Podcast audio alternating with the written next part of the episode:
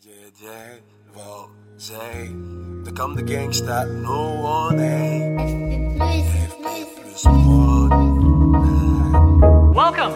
We are super excited to introduce Brain, the brain, a completely new experience for Omnisphere.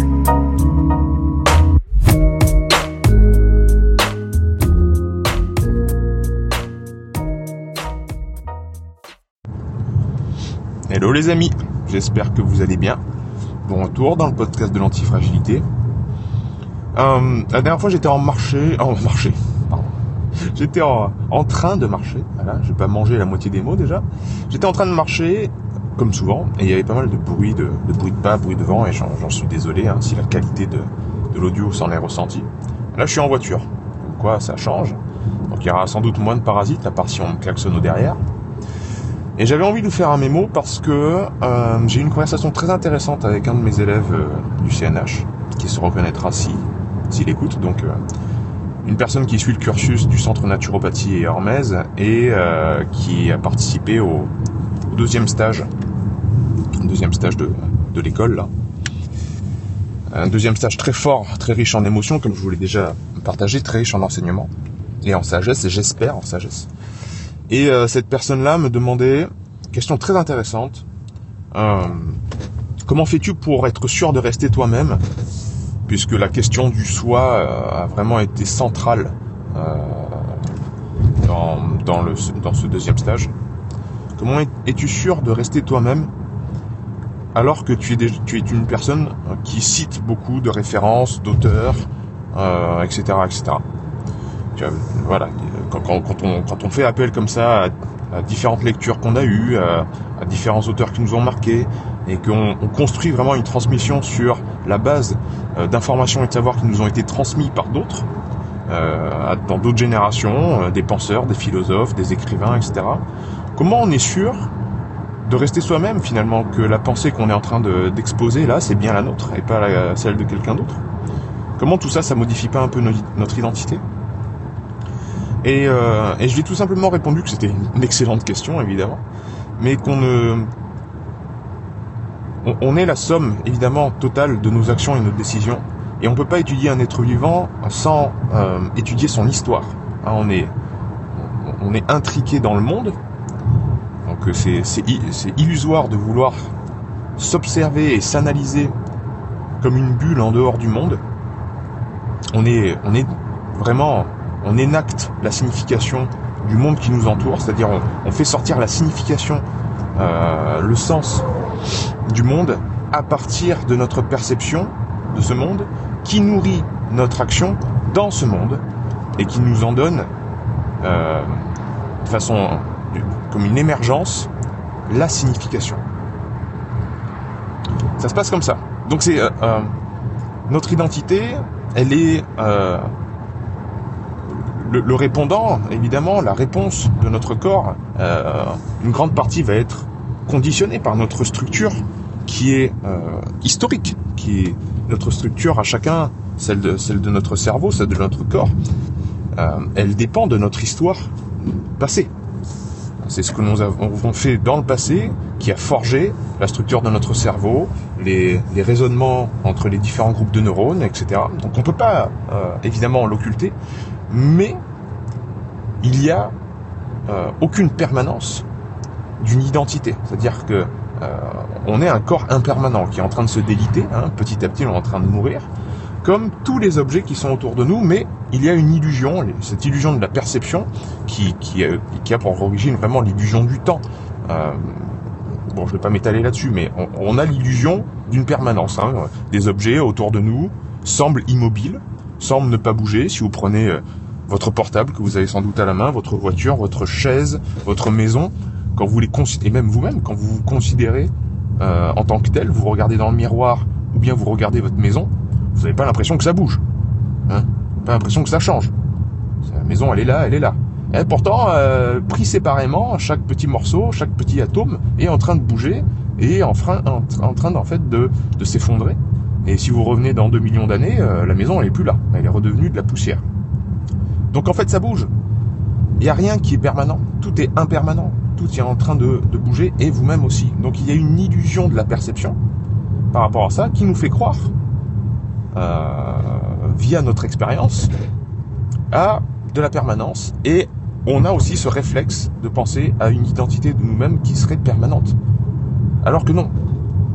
Notre identité, notre personnalité, qui nous sommes, dépend énormément, énormément, en grande majeure partie, de, de l'action que nous avons dans le monde maintenant, complètement intriqué avec ce monde qui nous spécifie et le monde que nous spécifions également. Il y a une spécification mutuelle entre le sujet, pensant, nous, et le monde qui nous entoure. D'où ce terme estampillé par Francesco Varela de inaction.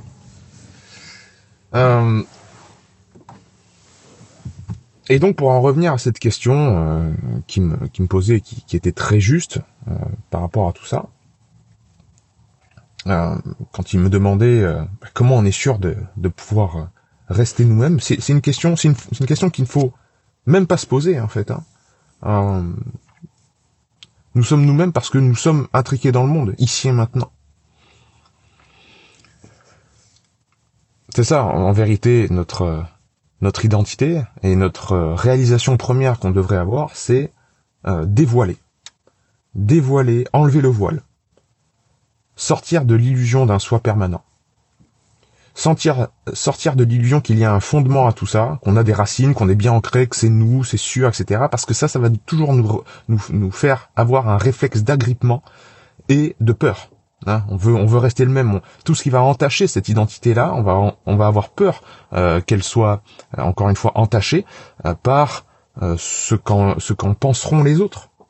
Tout changement de l'identité et donc tout changement que vous allez faire dans votre vie, toute décision pourra entacher ou améliorer ou dégrader cette identité, l'idée que vous vous faites de qui vous êtes. Alors qu'à partir du moment où vous dites, en fait, j'ai pas de fondement. Mon fondement, ce sont des racines infinies qui m'intriquent, qui me, qui me font corréler avec le monde qui m'entoure.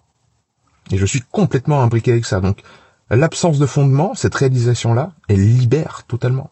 C'est la liberté totale de se dire, en fait, je suis immergé dans le tout qui m'entoure. Ma peau n'est pas une barrière contre le monde extérieur. Il n'y a pas moi et les autres, moi et les objets, moi et le monde. Ma peau est une euh, surface, une interface d'échange, de molécules, de tout ce que vous voulez. Euh, et donc je suis avec. Je suis pas en dehors. Et, euh, il terminait sa question, ce, cet élève, par euh, alors ça laisse penser que comment dire comment comment il avait formulé ça déjà? Dire des choses qui, ont, déjà été dites dans le sens finalement ça vaut pas le coup de reformuler en fait des choses qui ont été dites par le passé par des grands penseurs, par des grands philosophes, par des chercheurs, par des scientifiques, si ça a déjà été dit. Vous voyez ce que je veux dire? Quand est-ce qu'on a une pensée nouvelle? Comme si, parce qu'on répète les, informations, euh, ben ça vaut pas le coup de les répéter, quoi. En fait, si. Et c'est bien là le cœur du sujet. C'est l'information en tant que telle n'existe pas. C'est que vous, vous allez l'énacter, c'est-à-dire l'information, vous allez la l'incorporer en vous, dans votre structure, la faire passer dans votre structure, et quand elle va sortir, elle sera différente de toute façon à l'information qui a été sortie par n'importe qui d'autre. Parce que c'est vous qui l'a formulée. Parce que c'est vous qui, qui êtes en train de l'expérimenter. C'est ça qui est fondamental. L'information, on ne peut pas la regarder de l'extérieur. L'information, elle n'a aucun sens sans notre perception et notre action du monde. Il n'y a pas d'information. Il n'y a pas... Euh, la couleur de l'arbre n'existe pas. L'arbre n'existe pas sans votre perception de l'arbre. C'est ça qui est important à retenir. L'information n'existe pas sans la considération par l'être pensant. C'est parce qu'on considère l'information, qu'on arrive à conceptualiser l'information, qu'on arrive à, se dire, il y a, voilà, ça c'est de l'information, qu'elle existe. Si on n'était pas là pour y penser, elle n'existerait pas. Le concept d'information n'existerait pas si on n'était pas là pour y penser.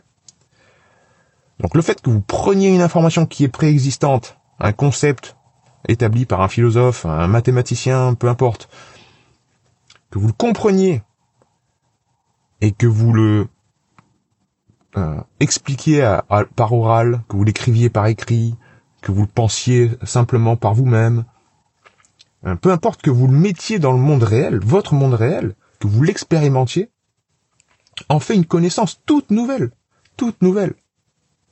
Parce que vous utilisez cette information et que vous, vous êtes différent de votre voisin. Sans être séparé, hein, mais différent. Je m'arrête là. Je vous embrasse bien fort, cher antifragile. Bye bye.